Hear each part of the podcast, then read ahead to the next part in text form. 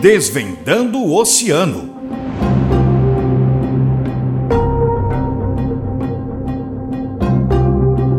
Ampliar os caminhos para pensar sustentabilidade no oceano.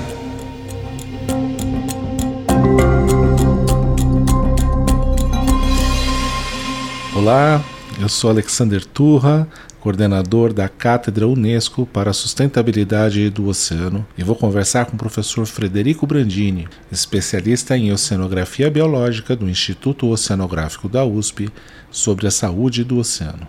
Temos registrado um amplo e profundo processo de perda da saúde do oceano. Fred, como se dá o processo de degradação do oceano e quais as causas e consequências para a biodiversidade marinha e para a própria humanidade?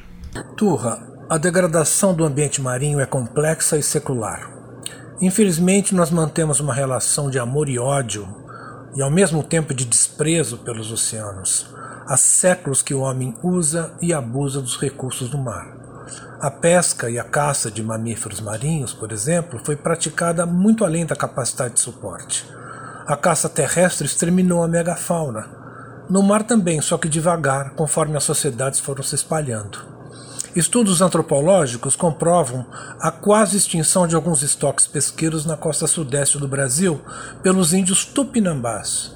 Hoje, grandes metrópoles ocupam a zona costeira, substituindo biomas naturais antes ricos em biodiversidade e lançam seus esgotos com uma quantidade enorme de poluentes tais como óleo, pesticidas agrícolas, metais pesados, resíduos plásticos e até remédios e as correntes oceânicas dispersam essa poluição que chegam nas ilhas oceânicas afastadas da costa e até mesmo na Antártica. As pessoas desinformadas acham que a biodiversidade marinha sempre foi a mesma, principalmente porque a transmissão de conhecimento entre gerações não é, não é suficiente. Quando eu digo aos meus filhos que havia mais tainha nos arrastões de praia em Ubatuba, eles não se importam porque vivem outra realidade. Basta mergulhar com máscara e ver alguns peixes que ficam admirados. Realmente, Fred, temos que admitir que estamos causando um grande estrago no oceano. Que caminhos podemos percorrer para revertermos esse quadro e termos dos mares nada menos que o melhor? O caminho está na educação fundamental. Não adianta demonizar combustíveis fósseis, remédios e plásticos. Eles permitiram maior longevidade e qualidade de vida para a população humana. Atualmente, bilhões de pessoas só têm acesso à energia fóssil, que ainda é a mais barata. Sim, devemos completá-la com energias limpas, tais como placas solares e turbinas eólicas, que se espalham cada vez mais nas paisagens de vários países. Apesar de que a cadeia de produção destes sistemas ainda depende da energia fóssil. Até mesmo a energia atômica acredite se quiser, é limpa, apesar da periculosidade se for mal instalada.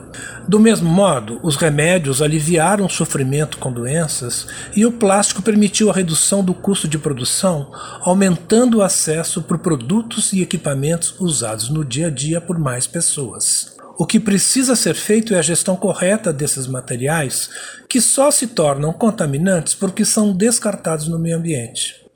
A educação é o melhor se não o único, caminho para o desenvolvimento social e, com ele, aumentar o nível de conscientização dos produtores e consumidores de bens e serviços, melhorando a gestão de resíduos através da reciclagem de materiais sólidos e o destino correto de substâncias potencialmente contaminantes. Eu, Alexander Turra, coordenador da Cátedra Unesco para a Sustentabilidade do Oceano, conversei com Frederico Brandini, professor do Instituto Oceanográfico da USP, sobre a saúde do oceano. No próximo episódio falaremos sobre espécies exóticas invasoras. Confira outros episódios do Boletim Desvendando o Oceano em jornal.usp.br na aba Atualidades. Desvendando o Oceano.